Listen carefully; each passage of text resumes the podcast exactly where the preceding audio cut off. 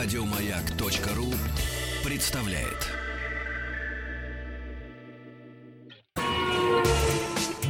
Супротек представляет главную автомобильную передачу страны. Ассамблея автомобилистов. Супротек. Добавь жизни. Добрый вечер, дорогие друзья. Это программа Ассамблея автомобилистов. Меня зовут Олег Осипов. Э, Я сегодня исполняю в Рио временно исполняющий обязанности Ружейникова Игоря. И с удовольствием, с нескрываемым удовольствием представляю сегодняшнего дежурного по ассамблее. Это Андрей Осипов. Это такие семейники эфир у нас сегодня получится, дорогие Семейники, друзья. как- так это же приятно. Добрый вечер, наши уважаемые слушатели. Мы даже не будем, наверное, озвучивать, какова будет структура ближайшего часа. Мы лишь скажем, что а, в начале мы с вами перенесемся, я постараюсь вас перенести в замечательный Приморский край, один из самых молодых регионов России. Расскажу, что такое криптиды. И вот я знаю, что Вот у меня вот уж... это меня заинтриговало. Я честно скажу вам, я до сих пор не знаю, что. Пытал, он говорит, подожди до эфира. Хорошо. Ну, а во второй части программы я поделюсь своими впечатлениями от Лада Веста Кросс. Это такой внедорожный седан на базе Весты. Мне удалось его протестировать на а, прошлой неделе. Ну, и если останется время, дорогие друзья, конечно же, постараюсь ответить на максимальное количество ваших вопросов. Вы их уже можете присылать. Прежде всего, я буду давать предпочтение тем, которые будут оставлены на сайте автоаса.ру. Да, ну, телефон прямого эфира мы озвучим все-таки Попозже, чуть-чуть позже. попозже немножко. Так вот, все-таки, начни, Да. пожалуйста, скриптит. Обещал ведь, рассказывай. Ну, на самом деле, это греческое слово, оно означает в переводе «скрытый». Это, а, как определяет их, так сказать, э, всемирный источник знаний нынешнего времени под названием Википедия, это животные или растения, существование которых возможно, но не доказано академической наукой. Так а вы видели их или нет? Нет, ну, конечно, их никто не видит. Вообще, криптида может быть существо, которое считается вымершим или которое описывается в различных легендах, э, легендах но про существование которых есть показания очевидцев. Есть различного рода такие животные. Вообще, э, почему, собственно говоря, я начинаю с криптидов? Потому что, как вы сказали, Приморский край, он достаточно богат на различного рода легенды. Оказался я там благодаря компании Nissan, побывал в самых разных, э, собственно говоря, местах этого замечательного региона, одного из самых молодых регионов, кстати говоря, России, потому что фактически он русскими начал осваиваться в конце, в середине 19 века лишь. До этого там было несколько таких странных государств, э, э, было- была многочисленная народность, но по большому счету регион был под влиянием Китая, Кореи и отчасти Японии. То есть тех регионов, которые примыкают сейчас к Приморскому краю. Сам же Приморский край был образован, на самом деле, 20 октября 1938 года. Если кто не знал, такая небольшая а, историческая справка. Вообще, после монгольских нашествий в, в конце, в начале 13 века а, существовавший там Шерджуньский, если, простите, я правильно произнесу это слово, там с двумя буквами «Ж» и с тремя мягкими знаками, а, государства они пали, что привело вообще к полному опустению этой территории. Территория абсолютно была пуста.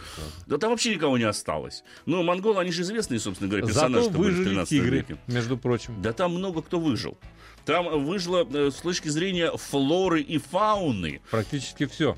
Практически все там выжило. Ну, я думаю, что как раз-таки после того, как в 13 веке этот регион опустел, это и дало немалый такой серьезный толчок Видишь, для худо без развития. добра не бывает. Бесспорно, бесспорно. А, на самом деле, э, вот причем тут Nissan вообще, причем э, это была очередная их четвертая серия такого проекта «Городские легенды». И причем Приморье, э, дело в том, что там всегда были различные мифы и легенды. Причем Ну да. эти мифы и легенды не типично российские, они, скажем так, были на стыке культур, поскольку весь регион находится на стыке этих культур. Но, допустим, очень много перешло из Северной Японии. А в Северной Японии а, мифы достаточно забавные. Но у них считается, вот у нас привидения, да, какие- некие страшные существа. А японцы, особенно в северной части Японии, считают, что а, привидения, а, они могут иметь форму объекта, форму зонтика, форму кубика. И причем многие настаивают на том, что этих привидений нужно непременно, если ты их увидел, поймать и съесть.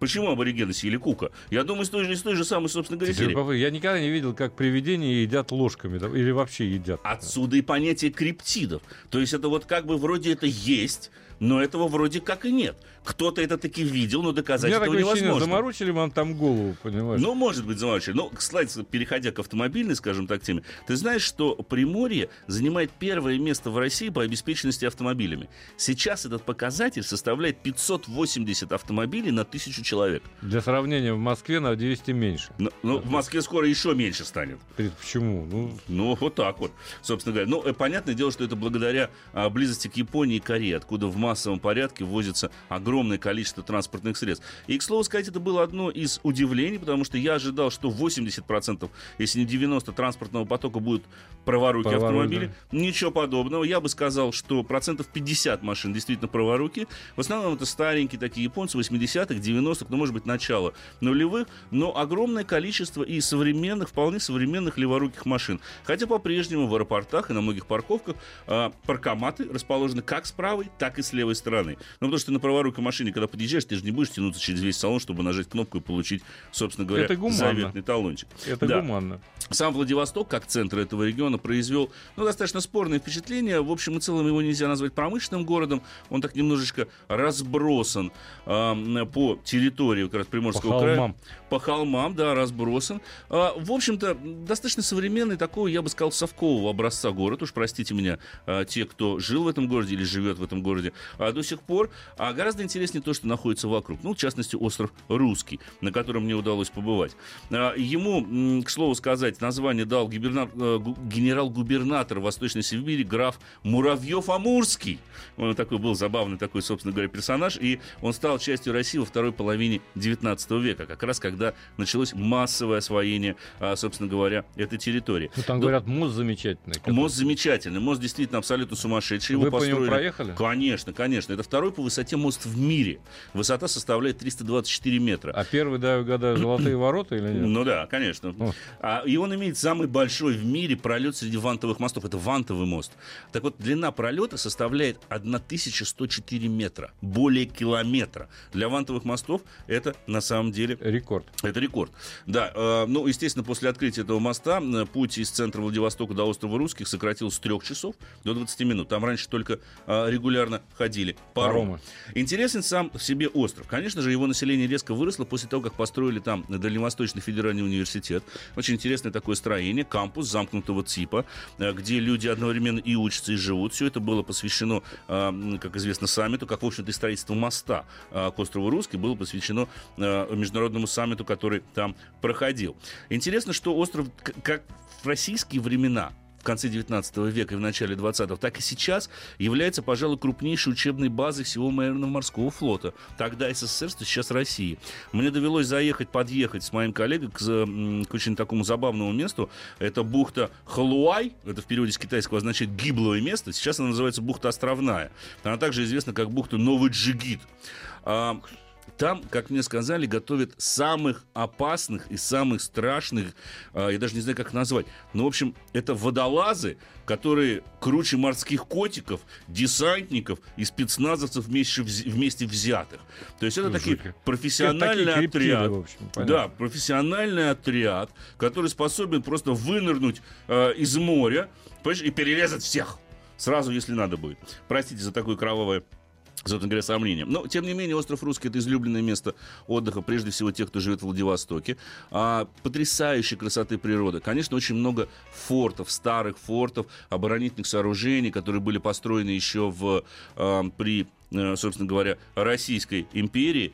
Э, И вот это оставляет приятное очень такое впечатление. Ты можешь, главное, проехать на машине практически в любое место. А, Это рай для серфингистов, потому что с каждой стороны острова очень много ветров, очень много серфингистов там а, бывает. А Ну, раньше там котики лежали, грелись, понимаешь, ты знаешь, котиков я не видел. Может быть, мне немножко не повезло с погодой. Кстати, погода там меняется просто очень быстро. Мы приехали туда, когда было довольно-таки солнечно, и буквально в течение нескольких секунд погода кардинально изменилась, и остров буквально засыпало туманом. Главная автомобильная передача страны. Ассамблея автомобилистов. Ну что? Однако продолжим. Продолжим я по остров Русский, уже пора я с ним закругляться. А, очень интересное место, так называемое кладбище кораблей. Это такая бухта, где еще, опять же, с тех же самых российских времен хранили корабли. И что интересно в этом месте, то сейчас можно увидеть только остовы, которые слегка выступают над водой. Почему? Потому что когда замерзает все, вся вода зимой, туда приезжают местные жители – с болгарками и спиливают весь металл от этих кораблей, который, собственно говоря, поднимается наверх. Поэтому летом вот Этот сейчас... процесс называется естественной утилизацией, я так думаю. Или естественно распил.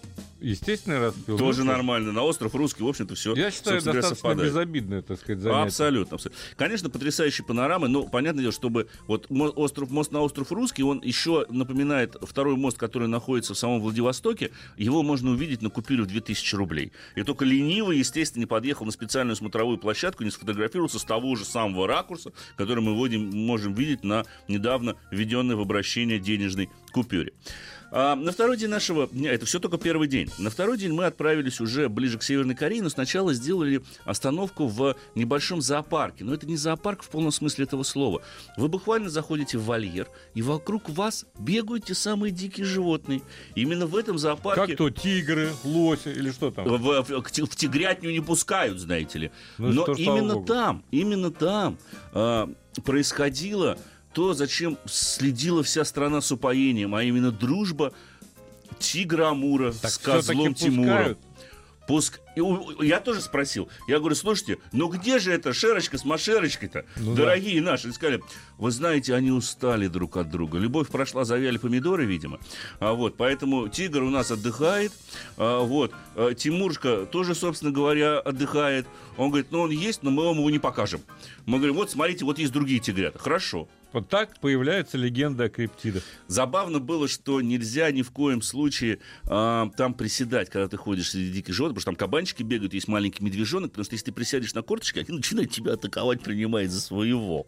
Вот это нужно обязательно учитывать, ты должен только стоять. Это замечательно, это лечит контактный зоопарк. Это, это в полном смысле действительно контактный зоопарк, но не тот контактный зоопарк, где с какими-то экзотическими или прирученными животными, а реально с дикими животными, потому что он довольно-таки большой, он находится в естественном лесу, именно в естественном естественно, не специально какой-то, он, естественно, огорожен, но э, тем не менее. Далее мы отправились э, к границе с Северной Кореей э, по самой, кстати говоря, длинной улице Приморья. Это поселок Раздольное, это один из самых длинных поселков. И вот улица Лазо, которая тянется через весь населенный пункт, имеет протяженность в 14 километров.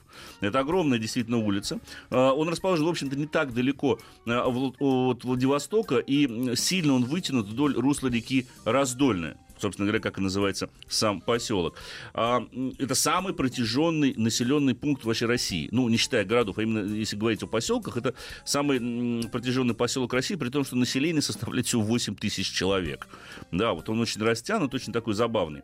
А по этой улице мы дальше, уже ближе к границе к Северной Корее, приехали в одно из красивейших, на мой взгляд, мест, мест на Земле. Это называется полуостров Брюса э, и маяк. Маяк по некоторым сведениям, это маяк Брюса, кто-то называет его маяк Бюссе, хотя правильный все-таки маяк Бюссе на полуострове Брюса. А, он сооружен в двух кабельтовых, это 375 метров к юго-западу от мыса Брюса на а, одноименном полуострове. Это западный берег Амурского залива, и панорама, которая открывается оттуда, просто потрясающая. Это отвесные скалы. Если у вас, дорогие друзья, есть возможность посмотреть в интернете, просто забейте вот мыс Брюса или маяк Бюссе, маяк Брюса тоже забейте, посмотрите. Это действительно очень красивые панорамы, которые больше нигде увидеть невозможно. Причем туда можно отчасти заехать на машине, можно подняться на самую верхнюю точку, откуда будет виден маяк, откуда будет виден колокол. Кстати говоря, э, маяк, строительство маяка началось в 1907 году, поселок при нем был образован в 1895 году, и строительство маяка было закончено по одним сведениям в 11 по другим сведениям в 13 году. Но еще раньше там появился специальный большой колокол. Он до сих пор там установлен. Ну, правда, сейчас там находится такая военная часть. Зайти на территорию весьма и весьма проблематично. Население этого маяка, как и поселка, а, очень многочисленно. Семь человек там живет. А, но зато действительно это а, потрясающе. Ты видишь практически весь залив. Ты видишь проходящие корабли. И у моего коллеги Константина, у него была рация специальная, а, он ее включил, и мы слушали переговоры, в общем-то, всех судов, которые там проходят по на вот этому Амурскому э, заливу. Он, потому что впадает потом в Славянский залив и является вообще частью знаменитое, в общем-то, место, это залив Петра Великого. Это Японское море уже, залив Петра Великого. Очень живописная природа. До границы с Северной Кореей там буквально рукой подать около 70 километров. И аналогичная корейской природе, то есть это такие сопки Манчжурии, то, что называется. Гористая местность, вот эти вот э, очень зеленые леса, очень насыщенные вообще цвета, которые присущи э, этому э, региону. Должен сказать все-таки пару слов о самих машинах, на которых мы катались. Это были кроссоверы Nissan, в общем-то, весь модельный ряд там был представлен. А в первый день я ездил на Тирана, который к слову сказать, произвел достаточно приятное впечатление, хотя уши Дастера ему, конечно, нужно быть чуть подобрать, а, поскольку нет регулировки руля по вылету, вот эти вот моменты все-таки ему присущи, но тем не менее, с точки зрения проходимости, причем это была машина на механической коробке передач, эта машина очень хороша. Второй день я выбрал, наверное, самый комфортный автомобиль из тех, что производит Nissan, по крайней мере, в сегменте кроссоверов, представленных на нашем рынке. А, это Nissan Murano а, с 3,5-литровым бензиновым V6. К слову сказать, с горестью узнал, что производство гибридной модификации этого автомобиля практически свернуто, потому что на ее долю приходилось не более там 5% продаж, поэтому остался только вот этот атмосферный 3,5-литровый мотор. И на нем мы проехали по очень замечательной гравийной дороге в заброшенный пионерский лагерь. Значит, э, гравийная дорога протяженностью около 20 километров – ее хорошо перед, нас, э, перед нами буквально прошел грейдер, ее разровнял. Можно было ехать очень быстро. А, и в этом смысле Мурана зарекомендовал себя очень хорошо, потому что машина не такая скучная в плане управляемости. Она очень весело подруливает Это газом. Правда. Она действительно очень весело может туда ехать. И когда ты приезжаешь в этот заброшенный пионерлагерь, такое странное ощущение. Стоят домики, которые абсолютно пусты. И две фигуры моряка и, значит, видно, ну, что-то напоминающее местного егеря.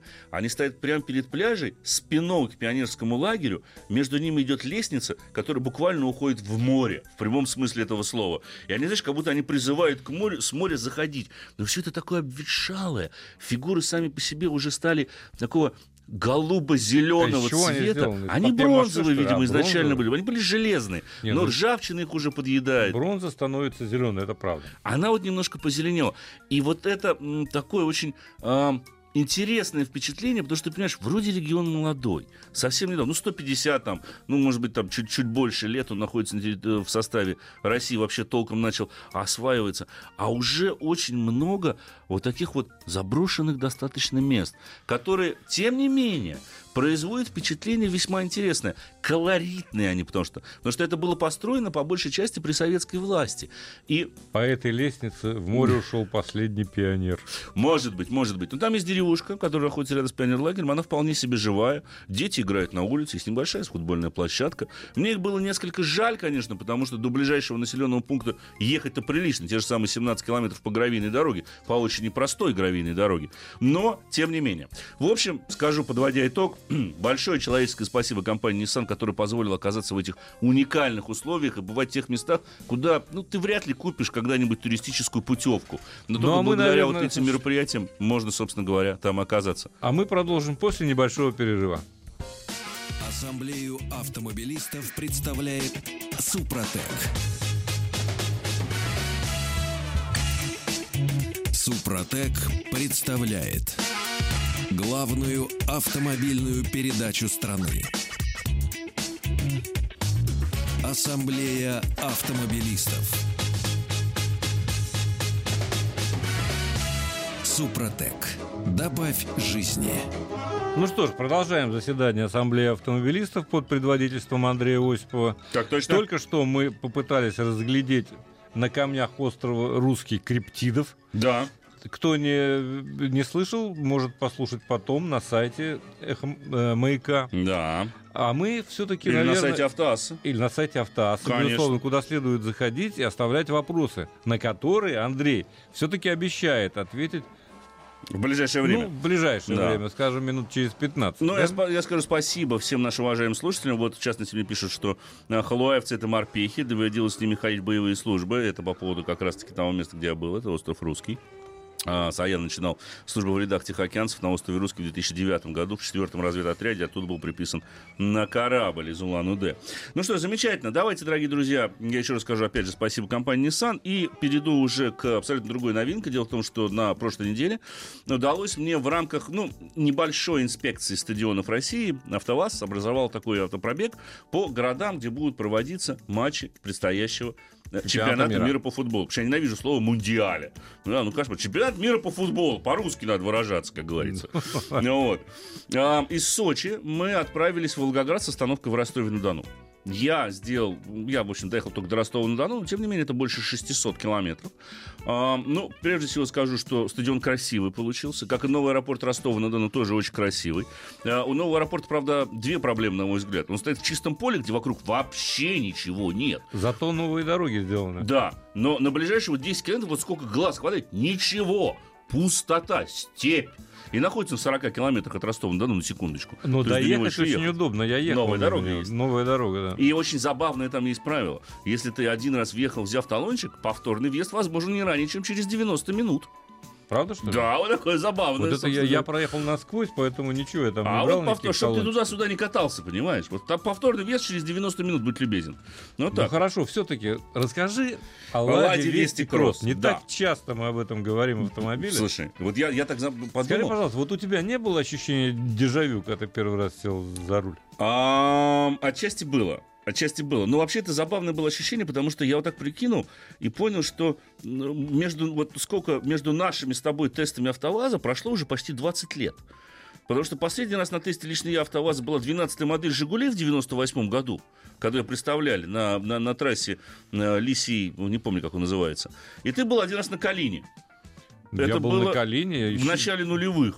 Ну, наверное, да. Все, да. и с тех пор же в мероприятиях АвтоВАЗ мы вообще не Но участвовали. если не считать э, Датсун, он до, не, не ну Датсун это другое Я тоже был в Татарстане на премьере, но все-таки а, под капотом у них все вазовское.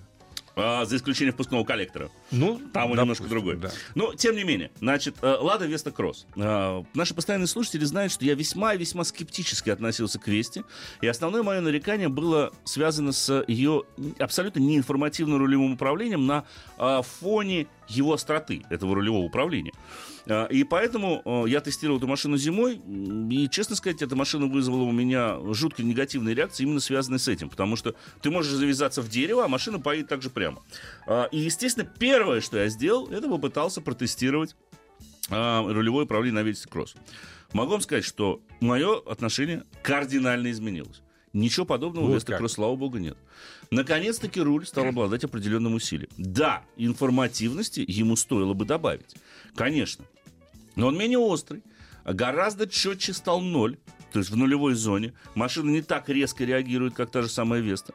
И я поговорил с коллегами, потому что в партнеры мне досталось несколько ребят, там попросили помочь с, со съемками, это ребята из авторевью, Володя Мельников. А, вот, и ездила тоже с профессиональными, собственно говоря, водителями. Мы поехали а, на такой очень извилистый серпантин и выжили все соки из этой машины, которые были. Один раз чуть даже в стенку я не убрался, скажу честно. Но было такое. Ну, бывает. Ничего, остановились, нормально. И я понял, что проблема Весты вообще в целом э, заключается, вот сразу с минусов, да, начну. Проблема Весты заключается в том, что АвтоВАЗ, к сожалению, пока не может наладить стабильность выпускаемой продукции. Вот две машины.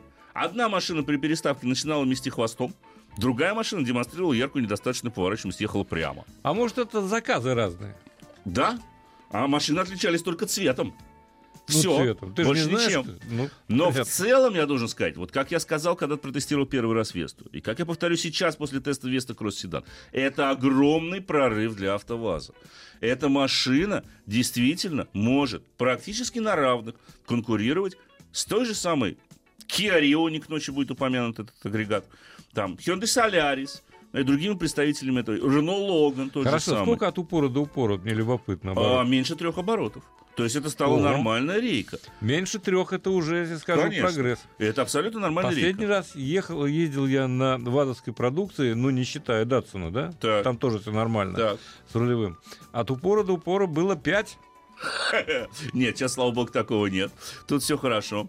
А, чем отличается Веста Кросс от обычной Весты? Ну, понятное дело, прежде всего, увеличенным дорожным просветом. Дорожный просвет под картером, как пишет сам АвтоВАЗ, составляет 203 миллиметра. Больше 20 сантиметров. Ну, это прилично. Ты знаешь, сейчас современные многие кроссоверы не имеют такого дорожного просвета, который имеет э, Лада Веста Кросс.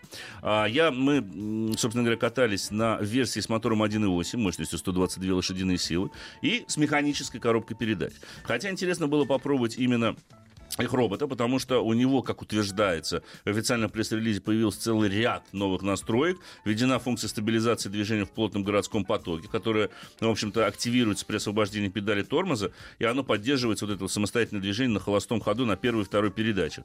Различные системы защиты добавились в нее. А, допустим, функция отключается, э, автомат выключается, когда э, при включении ручного тормоза или когда мы открываем дверь. Ну и, кроме того, было снижено время переключения передач аж на 40%. Тем не менее, мы тестировали версии только с механическими коробками передач. А, и в общем и целом они себя зарекомендовали достаточно неплохо. У этого мотора, на мой взгляд, есть только одна проблема, у него нет низов. Вот низов ему явно не хватает. Да, вроде 122 лошадки, да, вроде Чё объем нажимаешь 1,8. на педаль акселератора вперед? Вот она задемпфирована. Вот низов. Середина, вверх, э, вверх очень хороший. Очень хороший. Бодро едет машина. До сотни разгоняется за 10,5 секунд. Максимальная скорость составляет 180 км в час. Она разгоняется до 180 км в час. Особых проблем в этом нет. Но, но вот низов нет.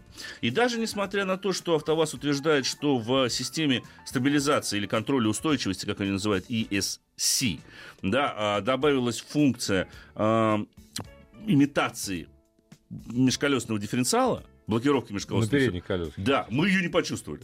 Вот честно, мы пару мы специально съехали в гравий, нас было четверо, две машины, и ни на одной машине все-таки эта вот функция почему-то так толком и не сработала. Ну, там передний привод. Потому что все равно одно колесо шлифовало, другое стояло на этом самом, на, на- на грунте. То есть в какие-то доли секунды она включалась, потом все равно продолжалось все то же самое. То есть, может быть, дело в электронной программе настройки, мы вообще, нам подумали, что ее нет. Кстати, система стабилизации у э, Vesta Cross не отключается полностью, ее можно деактивировать, но при достижении 60 км в час она снова начнет работать. Ну, это безопасные настройки, на самом деле. Нет проблем с избирательностью коробки передач. Это пятиступенчатая механика, естественно. Ну, вот единственная из механических коробок передач, которая доступна на Весте а, Кросс. Но, кстати сказать, возвращаясь к системе стабилизации, она работает весьма и весьма корректно. То есть она не рубит сразу же мотор, да, как казалось, начинает подтормаживать колеса. Она тебя начинает плавненько, очень мягенько подхватывать. И если действия водителя абсолютно верны, ну, то есть, допустим, при резкой перестравке машина начинает проваливаться в занос, да, сзади корму несет. Если ты начинаешь как раз-таки этот занос ловить, то она не, не подрубит эм, газ. И это хорошо, потому что, как мы знаем, передний привод... Поумнела система Поумнела, здорово, поумнела. Салон неплохой. В общем-то, нет у меня нареканий к эргономике. Посадка, конечно, ну, понятное дело, сказывается немножечко французская платформа, поэтому посадка так достаточно оригинальна, но тем не менее руль регулируется как по высоте, так и по вылету. Поэтому найти удобную посадку за рулем несложно. Шумоизоляция имеет место? Шумоизоляция имеет место быть даже в районе колесных арок. У меня к ней нареканий нет. А, э, единственное, что вот очень странно там... А э, подвески? Подвески очень неплохие. Подвески весьма и весьма эргономичны.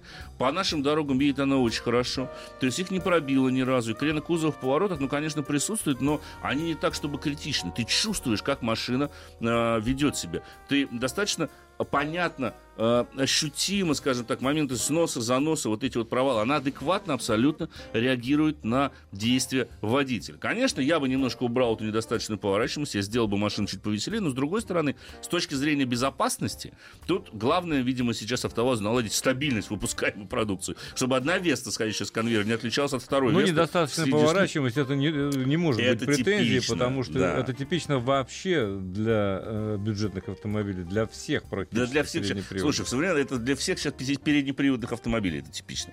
А вот, достаточно места сзади, очень вполне себе вместительный багажник объемом в 480 э, литров. 480? 480 А задние литров. сиденья складываются? Э, да, если не ошибаюсь, складываются. То есть э, в этом смысле, в плане функционала, машина действительно хороша. Я ехал на заднем сиденье какое-то время, там тоже довольно-таки удобно. Ну, конечно, пластик жестковат, но визуально он довольно-таки фактурен, поэтому к этому больших нареканий быть не может, тем более, что мы говорим о, бюдже- о бюджетном автомобиле. Э, Правда, цена, э, базовая стоимость Весты Кросс 788 900. Да? Ну, не не дешево. дешево, не дешево. Но она же дороже по определению, чем... Но это силовым агрегатом 1.8, 788 дизель, потому что есть еще мотор 1.6 а, мощностью в 106 лошадиных сил. Он, наверное, будет а, Ну, чуть-чуть, подешевле, чуть-чуть, да, подешевле он будет. Слушай, Но- ты не сказал, а обвес какой-то есть? Конечно, по есть а такой, э, собственно, внедорожный, Внедорожный обвес. обвес. Да, это пластиковые такие накладки на пороге, на колесные арки. Это чуть 17-дюймовые литые диски, очень симпатичные, кстати говоря, диски стоят на этой машине. Поэтому а, выглядит автомобиль весьма, весьма неплохо. Ну, в плане дизайна к Весте вообще нареканий нет. Да, она действительно очень ладно скроенная, именно Слушай, ну визуально. вот удивительно для так. меня, например, потому что все-таки тут э, приподнят клиренс, да? То Да, есть он а машина едет немножко. адекватно абсолютно. А машина стала рулиться лучше, чем Веста, Вот которая это, ниже. это поразительно. Мы с коллегами тоже обсуждали. Они говорят, такое ощущение, что автовазовцы на Весту бросили все силы. Вот именно на Весту Кросс, потому что они понимали, что это наиболее востребованная будет версия в наших условиях. И, и именно поэтому Веста Кросс, вот она все-таки очень хорошо отлажена по своим ходовым э, характеристикам. Конечно, им надо от чего-то избавить. Надо избавиться от того, когда ты отпускаешь педаль тормоза, вот этот металлический стук, цинц, цинц. Надо избавляться от, от, э, металлического звука при переключении передач, благо с избирательностью самой коробки нет. То есть вот эти вот трансмиссионные шумы, их надо бы сделать поменьше. Но в общем и целом это вполне себе достойный конкурентно способный автомобиль, очень, в общем-то, хорошо вписывающийся в данный сегмент.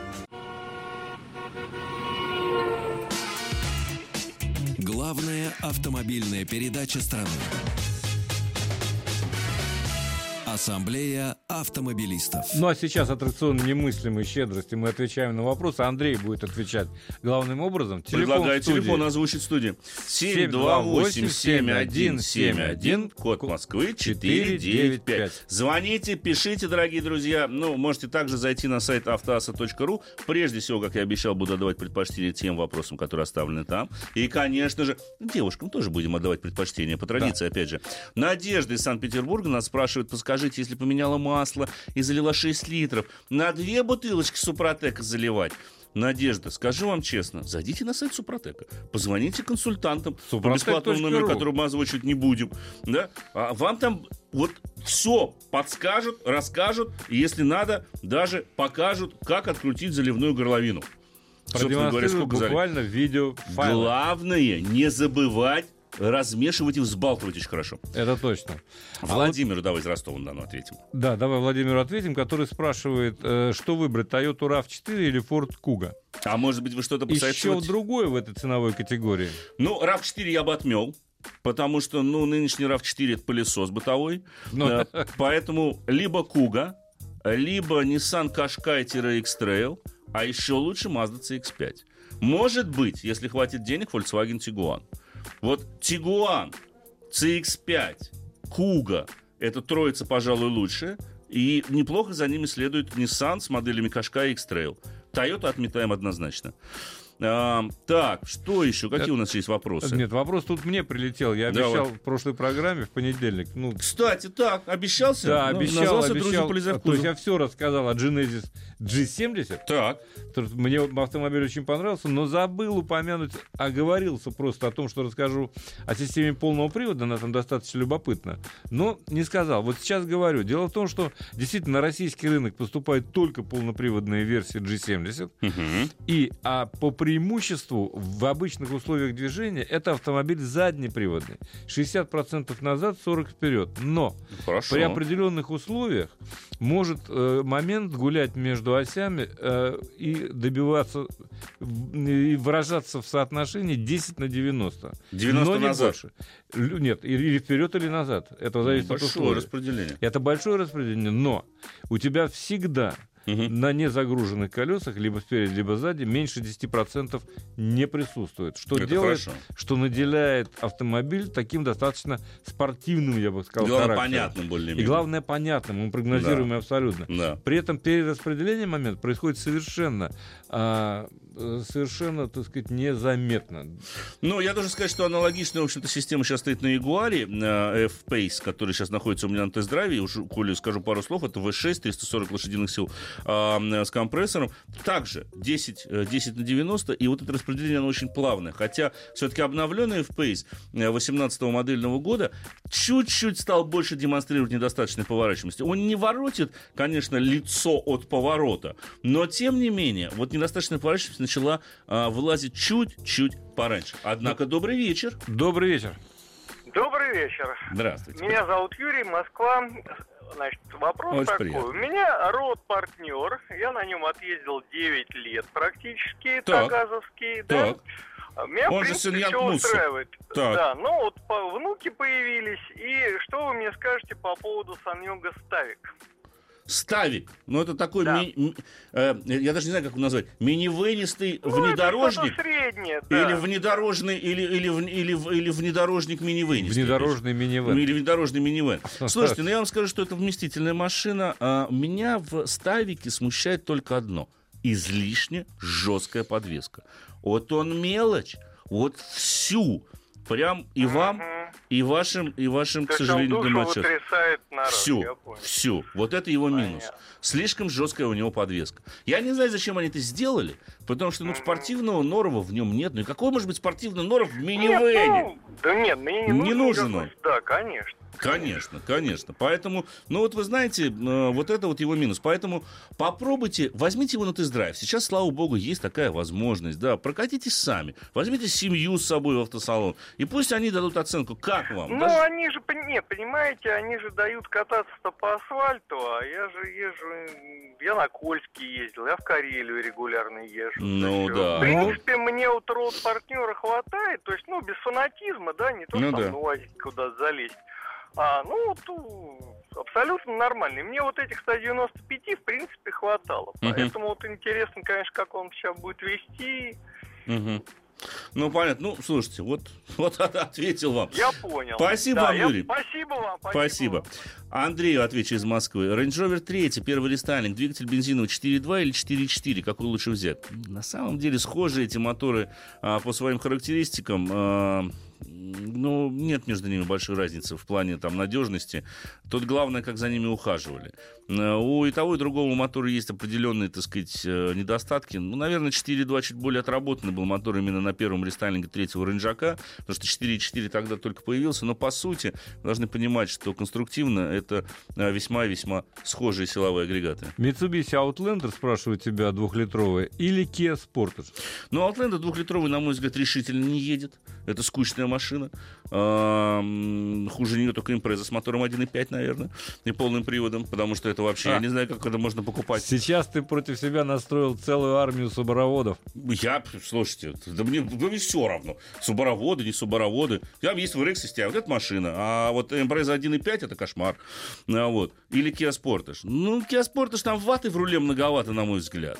У того же самого Hyundai Tucson, э, который, в общем-то, соплатформенник с портажа, но у него удивительным образом, несмотря на достаточно серьезно ощутимые такие неподрессоренные ма- массы, все-таки у него по- поприятнее руль, там меньше ваты, как ни странно, и больше э, реактивные усилия чуть лучше. Поэтому уж лучше тогда Тусан взять тот же самый, нежели Спортаж. А Outlander двухлитровый, понятное дело, что он крупнее будет. Больше, чем эти автомобили. Он вместительный, Ну, вместительный он функциональный. И пластик помягче, кстати И говоря. у пластик него. Вот помягче. такая Нет, вот он изнутри отделан э, значительно интереснее. Значительно интереснее. Ну что же, наша встреча подходит, увы, к концу. Оставайтесь с нами, оставайтесь каждый день вместе с Ассамблеей автомобилистов.